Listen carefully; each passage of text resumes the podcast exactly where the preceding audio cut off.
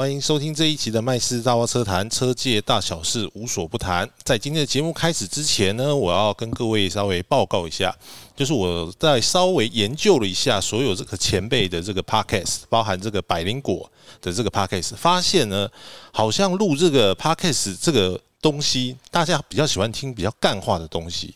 为了要增加我的这个点阅率呢，所以我今天为大家邀请到了这个车界干话王小叶哥。Hello，麦斯，大家好，我是小叶。我今天特别来上那个麦斯大花车谈 Podcast。哎，等一下，麦斯哥，我不是因为干话的关系，好不好？不是吗？不是，我这个人讲话是正经啊，干这句话就是干话。哦，我想小叶哥的这个资历应该就不用介绍了，好不好？因为哦他就是那个车坛黄金右脚嘛，小叶就是同一个人嘛。就不能帮我介绍一下？明明我都是头发比较多的小叶。哦，头发比较多的。好了，我们这个小叶哥他其实他的这个从业资历也非常的深的，今年今年应该是第十六年。迈入第十八年，第十八年，对啊第十三，所以他你跟叶明德是不一样的。叶明德在 T Car 嘛，对不呃对？他应该算老叶老叶叶锦祥在 Top Gear，他算中叶。哦，所以还有分中叶哦 那我就是小叶，我业余中哈，大家如果有空可以支持我一下，我们的自己的频道叫 Two Game 上有车赏哈除了网站之外还有什么，YouTube 频道？YouTube 频道对有没有做 Podcast？没有，好，好不好？先先不要抢这一块。因为我知道我做不过麦斯哥啊，啊，这这个是当然的。这个是当然。什么上恩老司机激怒我啊！现在不讲，什么上恩老司机那个也就不用听了，好不好？那个那个点阅率不高了，那个没有关系，哇，这种大家应该感受到这个同行 竞争很激烈。好吧？所以各位观众应该可以从今天的这个局面，应该知道今天大概就是干话讲讲完一 讲完一整集了，哎，精彩好不好？好不好？好，那我们今天来讲一个也不算是新闻啊，旧闻啊，就是嗯二零二一年的这个车讯风云奖得奖的名单公布了。那么今年二零二一年的这个年度风云车是奥迪一创。对，那我们知道小哥，小哥你有参加这一次二零二一年的这个车讯风云奖的评审，对不对？没错，很荣幸有被邀请，对，还是要客套一下啦。好吧，那你可不可以跟各位观众大家介绍一下这个车讯风云奖跟我们？因为我们做汽车媒体，常常会写到什么欧洲年度风云车啦、世界年度风云车啦。那这个车讯风云奖跟这个是一样的一个概念吗？呃，其实比较有一点点不一样。我先讲大概一样的概念哈。其实每个地方都有自己的专业的汽车媒体的作为评审，选出各个地区的年度风云奖。哦，其实都有这个惯例，不管是欧洲、世界、日本，其实都有。那我觉得台湾虽然说我们的汽车产业文化没有像我们刚才说那些这么的深厚，但是为什么谁说我们不行？对不对？其实台湾也是有蛮多的汽车媒体，你看，所以大家在一手车讯的号召，这就是跟其他市场不一样的是，这个我们台湾是用其中某一个比较具历史跟代表性的媒体，他们作为评选单位，然后邀请台湾所有呃比较具资历也好，哦比较具权威性的媒体来当评审，选出了台湾市场的专属的风云奖。所以为什么前面要冠那个车讯，就是因为这是由一手车讯所主办的。哎，这个当然是官方的一个说法，是但是我们直接一个比较内容的说法，就是因为我们知道国外的这个所谓的年度风云车的这个评选，它可能是有很多家媒体所组成的，或者说一个汽车的从业人员所所组成的。没错，那这个车讯风云奖啊，我相信很多人会讲说，这个就是车商下广告的一个依据嘛。所以这个，那因为刚才小月跟你说，这个评审的组成的来源也是非常的广，都是比如说像罗哥啊、叶明德啊，或者是一些非常有名啊，各大媒体各大媒体的这个嗯主编、总编之类的。在这个公正性上面呢，它是值得被信赖的吗？还是说，其实这个也是有一些广告上面的的一些交换跟考量？呃，应该是这两两方面来讲，是这个主办单位他确实是有告诉我们说，哈，希望大家发挥自己的专业评选。那这个主办单位本身跟车厂的有没有广告往来，这我相信一定有，但是他们能不能在这个奖项的时候撇开原本既有的广告利益，这个我们看不到。但是如果他这个奖从零五年举办到现在，都还是呃被大家所公认有一定的公平性的话，我相信这个部分他们应该可以理清的蛮清楚。那至于每个评审能不能做到这件事的话，我觉得就看大大家的自由行动。我自己本身是很有啦，所以，所以我问一个最直接，就是好在评审前，对，主办单位有没有给你们下指导期？就是说，哎、这台车哦这个一定爱，就是要拱一下，这个要帮忙。这个我敢保证，主办单位绝对不会有，绝主办单位没有，绝对没有说这件事情。哦这个这个也要跟大家讲清楚的。所以，因为我自己参加过几届啦，因为他的那个投票方式也是反正各自就是匿名投票嘛，也是不不记名投票，然后各自再再去选这样子。那之前他可能也是为了说怕说，哎，会不会有很多的媒体他可能也受到公关的威胁、利诱之类的。所以那时候我还记得，那时候还导入了一些，比如说像呃车辆工程系的教授啊，或者是说去车评。所以我觉得可能呢，可能个别的编辑可能跟每家车厂的关系是可能有友好的，也有不友好的，但是我觉得。在我参加那几届，至少说他们的投票过程，我觉得还是算是比较多多元的了。多元化哎，会被讲说，哎，你一定要投哪一台车子？对，所以我觉得这个应该是还还算 OK 了。对，只是说，我觉得你那个时候的差别跟现在唯一的就是，我们现在这这两，我现在参加这两届全部都是汽车媒体人，可是。麦斯哥，你刚才说的是有一些是在你那个时候参加，有一些非汽车媒体，可能是各大车辆工程的专科。我觉得最大的差别是，可是我不知道为什么现在没有。我觉得那个时候的例子还不错哦，因为这个车讯风云讲的这个部分，我记得去年他是说因为疫情的关系停停办的那。我觉得实际的说法应该是因为去年可能车讯他这边内部也有些改组啦，所以我觉得可能要讲这么明。我觉得举办也没有这么顺利啦，因为我觉得改组是一回事嘛，那加上他也的确走了走了蛮多人的啦，那加上我觉得今年一个很重要的因素就是今年的场地比较小，因为以前都是在这个新竹安家，那新竹安家。吴兴元他收回去要盖房子，所以也没有新竹安驾。所以我记得好像这届是今年是办在一个家训班，对不对？今年是办在台北戏子的一个家训班，没有错。场地确实比之前小很多，所以我们每个因为啊，我我觉得应该跟大家大概稍微讲一下车讯风讲我们评选的内容哈。你刚才麦斯哥刚才说的是，其实我们第一，因为我们经过非常多人投票，第一轮其实是居民投票的。呃，第一名要居民。第一名是因为他会给你发给一个每个人一本小本子。那本子里面会有所有这次入选的车辆，然后你就要先做第一轮的圈选，最后在后面再写一个你的名字。第一轮先做居民投票，之后在第二轮之后呢，到最后的年度风云车出来的过程，就是开始不居民投票。哦。那这个奖项的评选会为期一天，是因为我们选在这个地方，像我们今年就是在驾训班嘛。对。他们会把所有的评选的车辆，邀请车商把被呃入选的车辆全部放到驾训班当场。然后每个媒媒体你都可以针对你想要试驾的车辆去做场内的任何的方式的试驾，但是因为场地小嘛，小的话你能试驾的项目或是施展的身手就比较难一点嘛，对不对？所以就是比较可惜的地方。但是至少车辆大家都可以碰到，只要入选的车车辆有来，车商愿意把这台车拉来现场，你就可以开得到。所以今年还是有动态试驾的部分，确实。所以它不是像。可能有些观众他会误会说这个就是纸上评选，大家就是汽车杂志翻一翻，然后就可以评一评。所以哦，它有实车可以让你摸，确实 OK。嗯，可是小叶哥，你刚才讲那个重点哦，你你你刚才讲那个重点就是说，入选的这些车辆，它必须要车子到现场，他才有办法具备参选的资格，或者是说被投票的这个资格。没错，嗯，就是说呢，呃，车讯这个主办单位哈，他们会先针对。今年可以入选资格的。所谓入选资格，就是说可能，比如说好，我们今年是二零二一年的奖项嘛，对不对？所以二零二零年所推出的小改款也好，或是全新车款也好，它可以入选。然后入选完这个名单全部列成一本册子，就是我们所投票的第一轮投票的内容的同时呢，这些车如果你被入选的通知的，然后可是车厂认为说，哎，今天这个车我拉不到现场，我可能手下没有车，经销商也没有车，我拉不来现场的话。那这个时候就会发生一个情形，就是你这台车入选在这本第一轮投票的小册子里面，但是它会帮你打一个叉，因为你的车商没有把车放在现场，所有的媒体没有办法实际的动态去试驾到这台车，所以呢，你就不被投票的资格。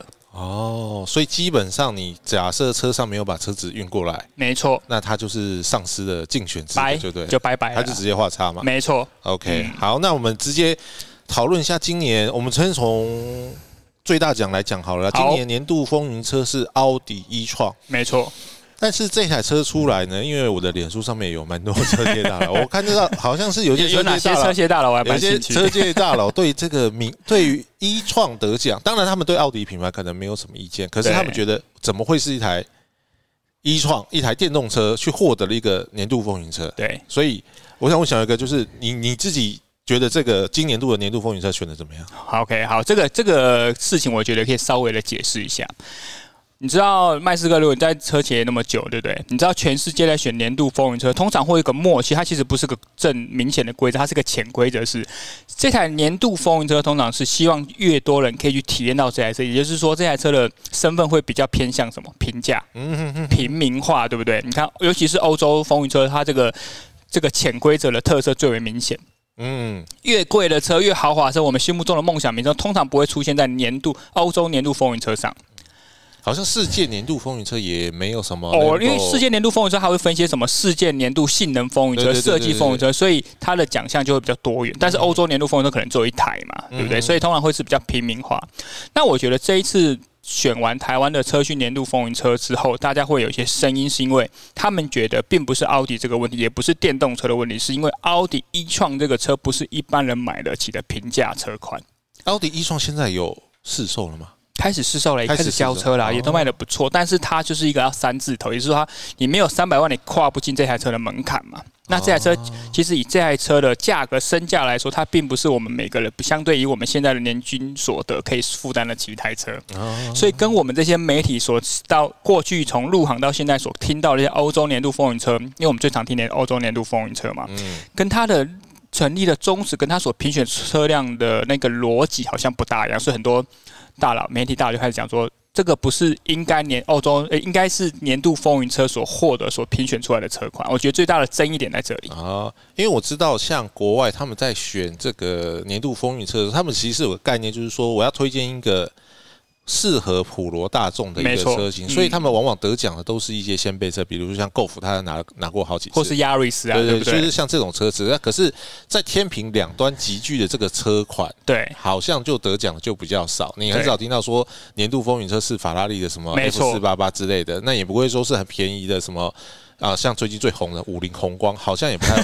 但是的确，像世界年度风云车来讲的话，的确是有电动车得奖记录。没错，今年就是啊。今年就是福斯的 ID Four，二零二一年的。然后以前我记得你上的 Leaf 也有得过一次。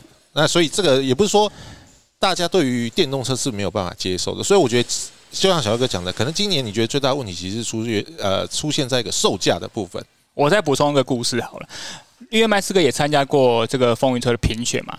你应该记得是哈，我们在评选，我说过有很多轮，第一轮是居民投票嘛，对。那第二轮跟到最后一个奖项出来之前，我们在做什么？媒体在做什么？就是针对每一个集聚在做第二次的投票。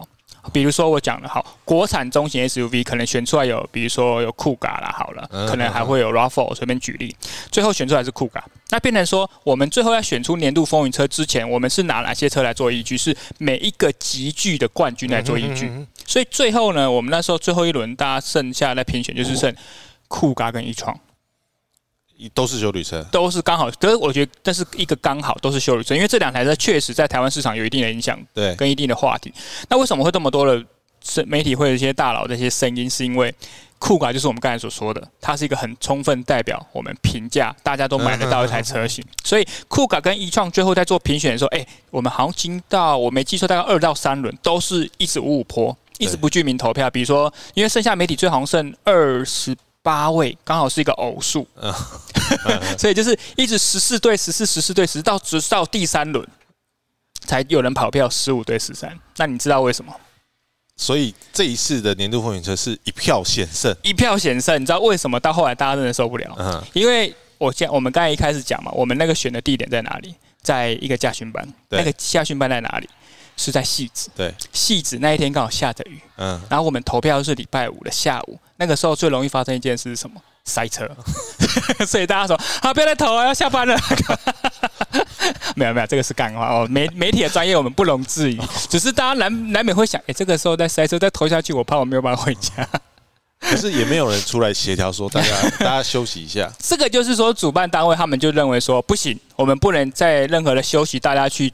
比如说媒体间会互相影响，对，不能瞧，所以这个回到您开始说的，我觉得公正性还在啦。公正性手机啊，因为我知道以前评审的时候，公关就是贴在墙外面，有没有窃听这样子？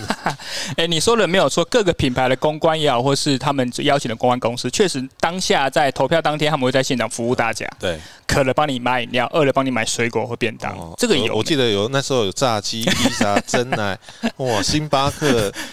哦，那真的是不 不能这样吃。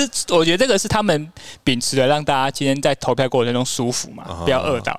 但是必须要澄清的是呢，在投票过程当下，一开始主办单位说：“哎，我们现在投票喽，净空。”现场就只会剩下主办单位的开票人员跟所有参与投票的专业媒体，其他人全部都要在那个小房间之外，你也不能看见，因为我们把窗帘全部拉起来，门也全部关上。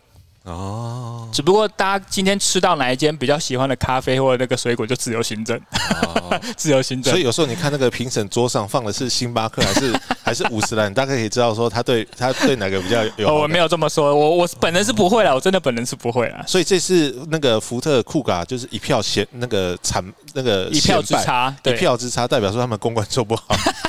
送的东西太少，对不对？哎，我没有这么讲哦，我没有这么讲。哦，对。不过确实是说，今年的投票最后一轮是真的很精彩，因为这个就有点不只像是年度风云车的评选，有点像是你现在到底是要燃油还是要电动啊？有些媒体也会认为说，我现在。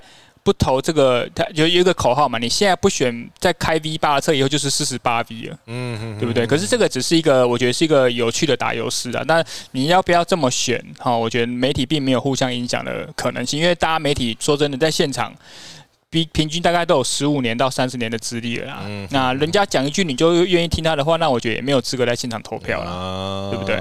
虽然所以小一哥你。能透露一下你最后两家投给谁？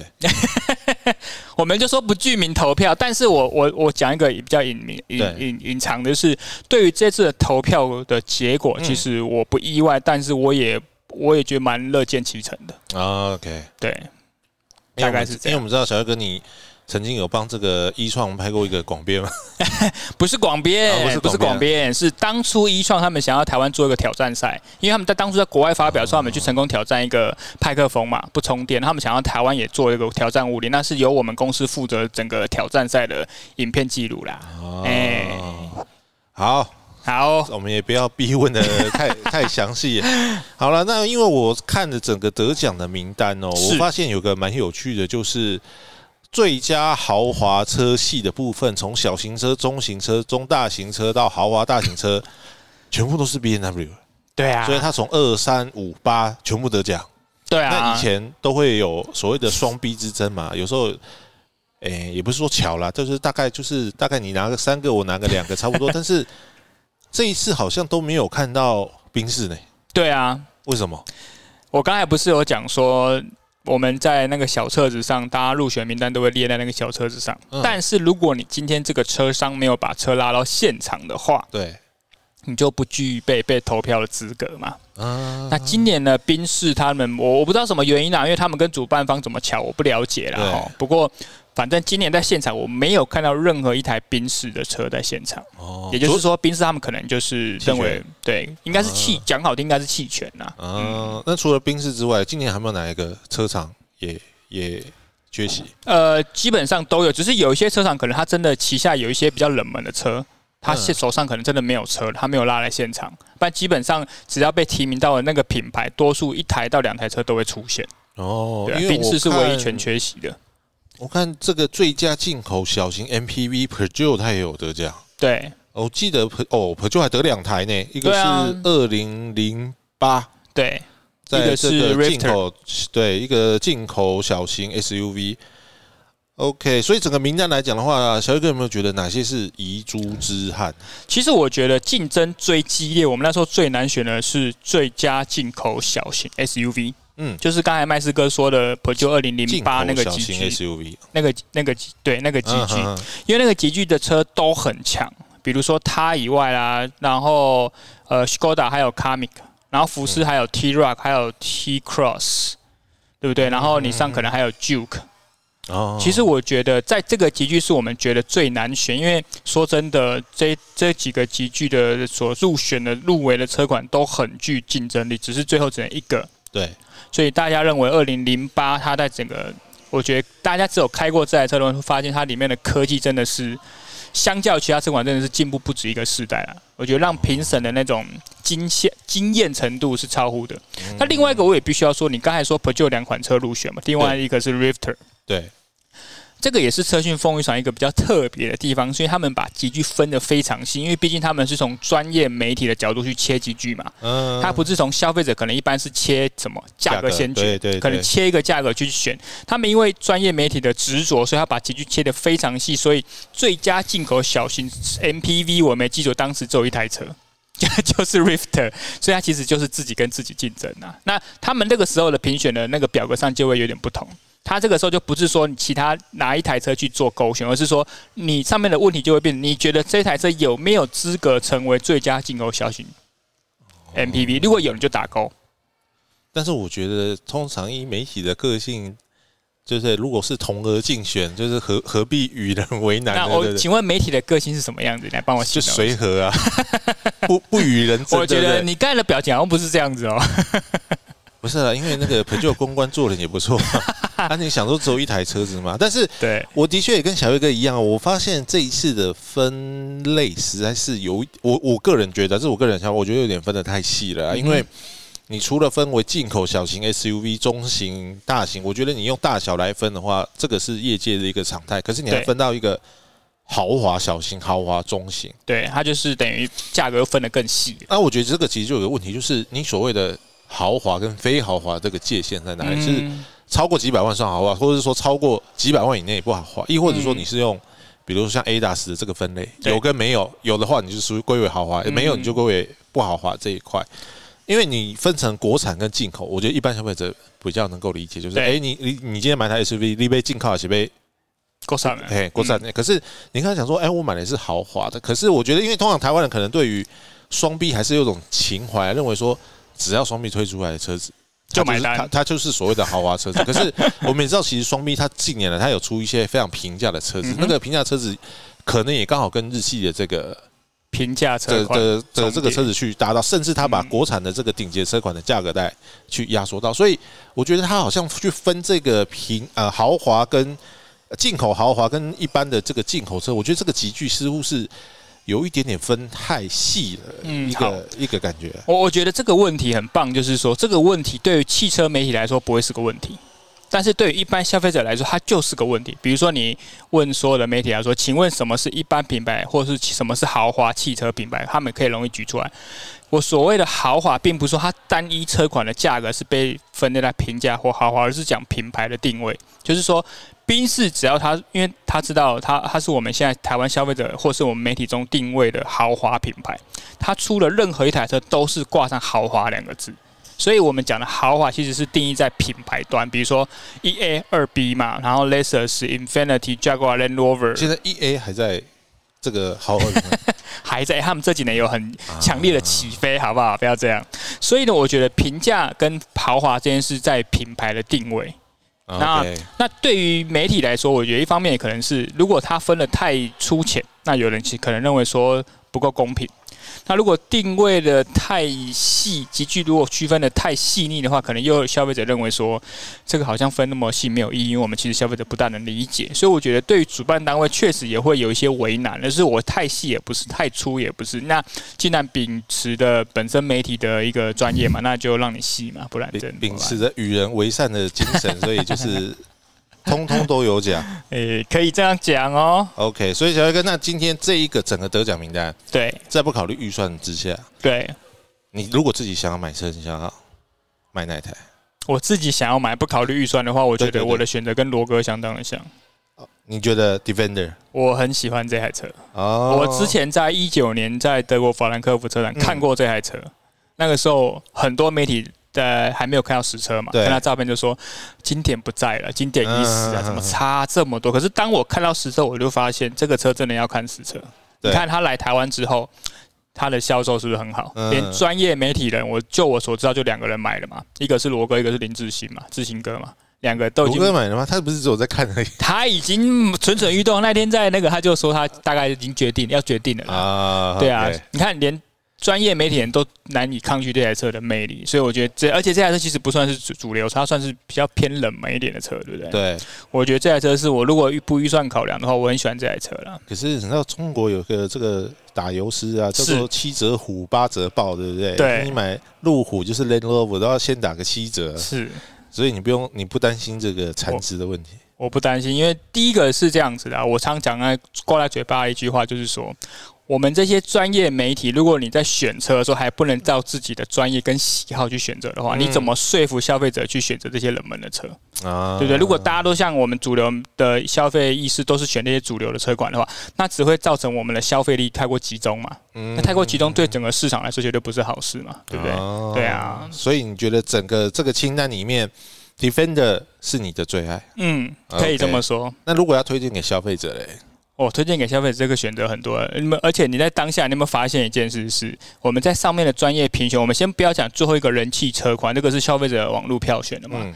今年卖的从从去年十月到现在卖的最好一台车是什么？你知道吗？Toyota 那台。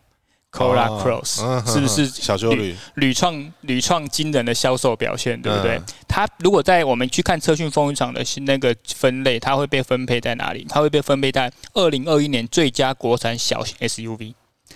可是这个时候的票选，它连 Hyundai 的 Venue 都没有上啊。那个时候我们在投这个奖的时候，大家就很紧张，说我们会不会这群的媒体的跟主流的民意差太多？对对。可是必须要说的是，因为我们想的是这台车本身的整体的 CP 值。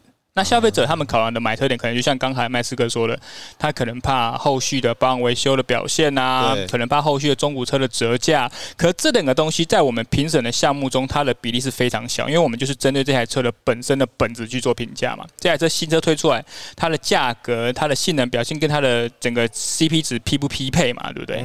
所以说呢。呃，如果你说真的要很推荐，或是整个主流民意的话，我相信大家一定会认为说 Corolla Cross 应该是当之无愧的。嗯，但是对我们自己的想法是说呢，我们会希望这台车除了它是切合主流民意外，它能更带给我们市场更多的经验。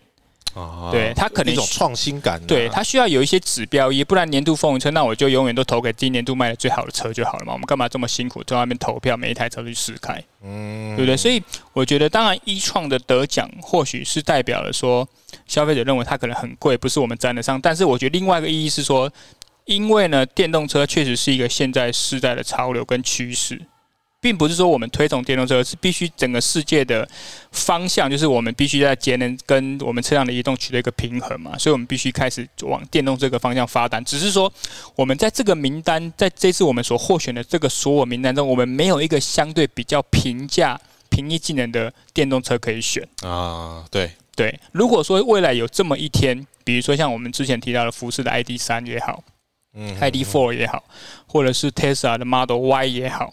哦，他人到开始在台湾销售，那他也愿意把车拉到现场。我知道 Tesla 应该不会把车拉到现场，对不对？所以如果他也能把车拉到现场，让我们去评选的话，一台平价的车款，那它是电动车的身份呢，有可能未来会在车讯风云赏中的出现几率越来越高。这个时候，我相信大家对于这个主要得奖风云车的名单，可能就不会有这么多的不同想法。但是我这边帮可能帮小一哥补充一下啦，关于这个 ID 福斯的这个东西，因为我们知道现在全球的几大车厂除了特斯拉之外，福斯算是整个应该算整个 VAG 集团呢，它对于电动车的这个部件算是很积极、很积极了。可是我有问过台湾福斯的这个总裁啦，我说那你们到底什么时候要开始搞一些电动车来来玩一下？对，他的观念倒是很蛮特别的，因为。我我也有这个同样的问题，我也问过奥迪的总裁。奥迪的总裁他就觉得说，对电动车的这个时代快要来临了，所以就是他可以进多少，他就要进多少。对。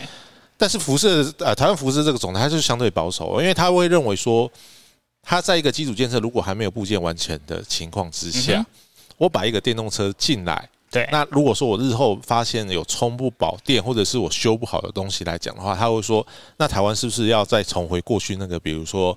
踩油门的事件也好，亦或者是说这种，他他他是这样讲的，或是说我要回到像过去这个变速箱这个事件，我让大家留着一个印象，就是好像我的车子一直在坏，所以他会说他会把这个计划尽量的往后延。他认为说台湾不需要去当第一个，嗯哼，他可以等整个基础建设完整之后，包含比如说我的经销商，他是不是已经有盖了这个充电桩，嗯哼。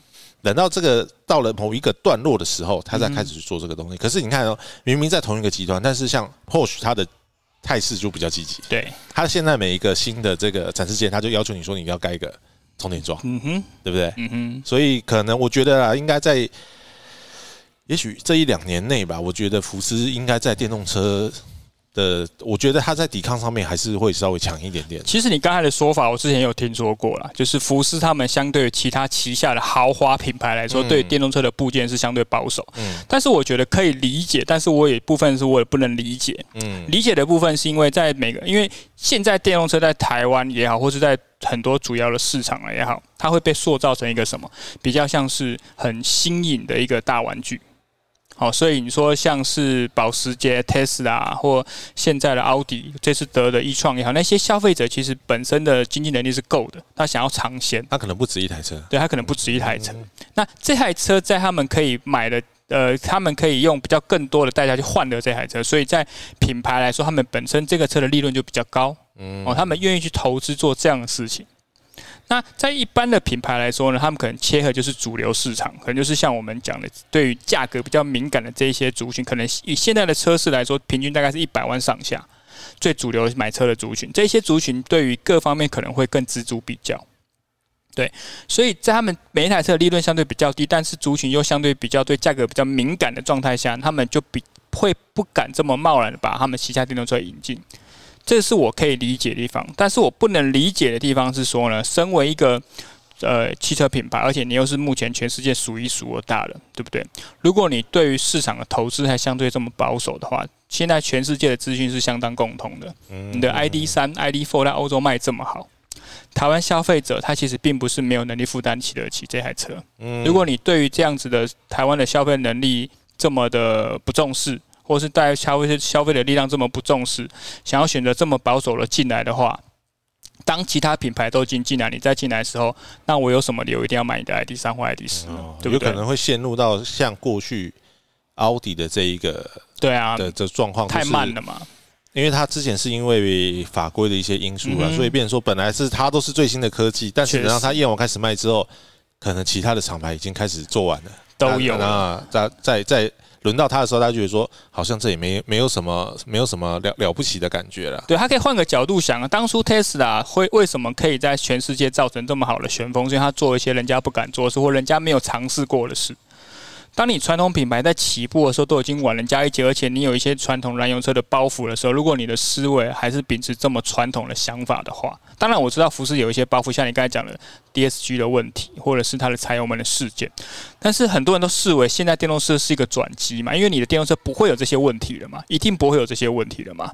那如果你在这个时候还不保持一些比较积极的态度，赶快抢占这个市场大饼的话，那我觉得确实是蛮可惜的了。OK。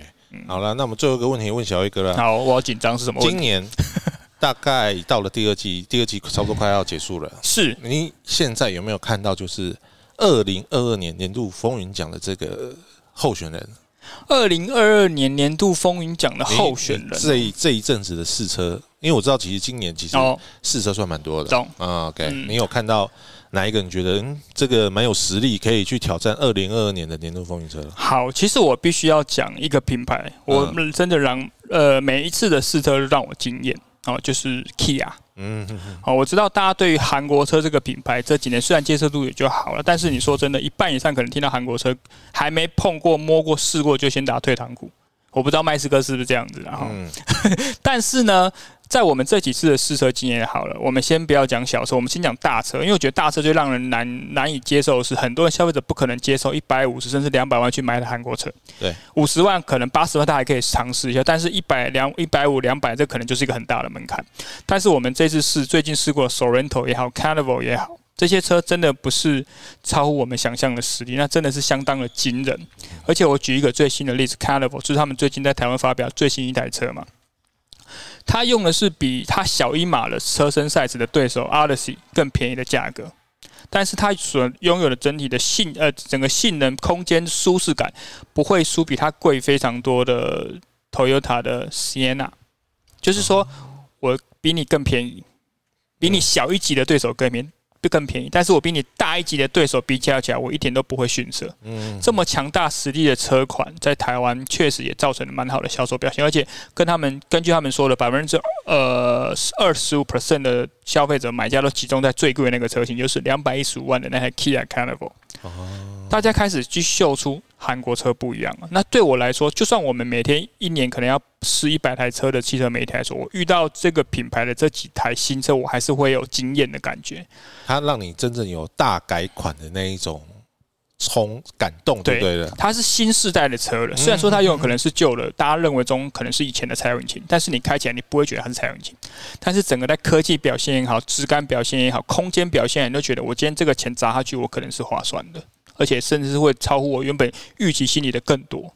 所以如果说明年在投票 Carnival 它会是会被一开始会被入选的话，我觉得这台车确实值得大家好好去思考，再有没有获得。不要不要说是集聚，甚至年度风云车都有可能。但是我们今年还有一半嘛，对不对？还会有什么车进来？我们不知道。所以，所以那那以这台 Kia Carnival 来讲的话，它应该是属于进口 MPV 还是进口豪华 MPV？Kia 它品牌是平价品牌还是豪华品牌？哦，对不对？我就说回归品牌来想嘛。那反正我刚才豪华品牌就是我刚才举那些例子而已嘛。其实豪华品牌不多嘛，所以你只要不是豪华品牌的范畴下所出的所出的车，就是。一般平价的车款，OK，因为我看其他家的同业的媒体对于这台车子。在市价上面的回馈，我觉得好像也都蛮不错的，都蛮不错的。对啊，我不是乱推荐的啦，一定是我们大家都看过的啦。好了，那我们明年的这个年度风云奖就可以看一下这个小叶的神预言到底准不准啊？我们今天非常谢谢小叶来到我们的节目，好不好？谢谢麦斯哥的邀请。有任何的这个疑问呢，还是说你有想要请教小叶的呢？你可以到这个小叶的这个出根上。小叶，你有个人的粉丝页吗？有，找叶玉中就会找得到。我在 FB 上有专业的粉丝团。想要有任何的这个车子的大小事想要问他呢，都可以上他的这个粉丝团，也可以去订阅他们家的影片。好，那如果说呢，你对我们的节目呢有任何的看法或任何的意见呢，你也可以上麦斯大话社团，或者是练车练车网的粉丝专业，好不好？那我们今天的节目就到这里啦，谢谢大家，拜拜，拜拜。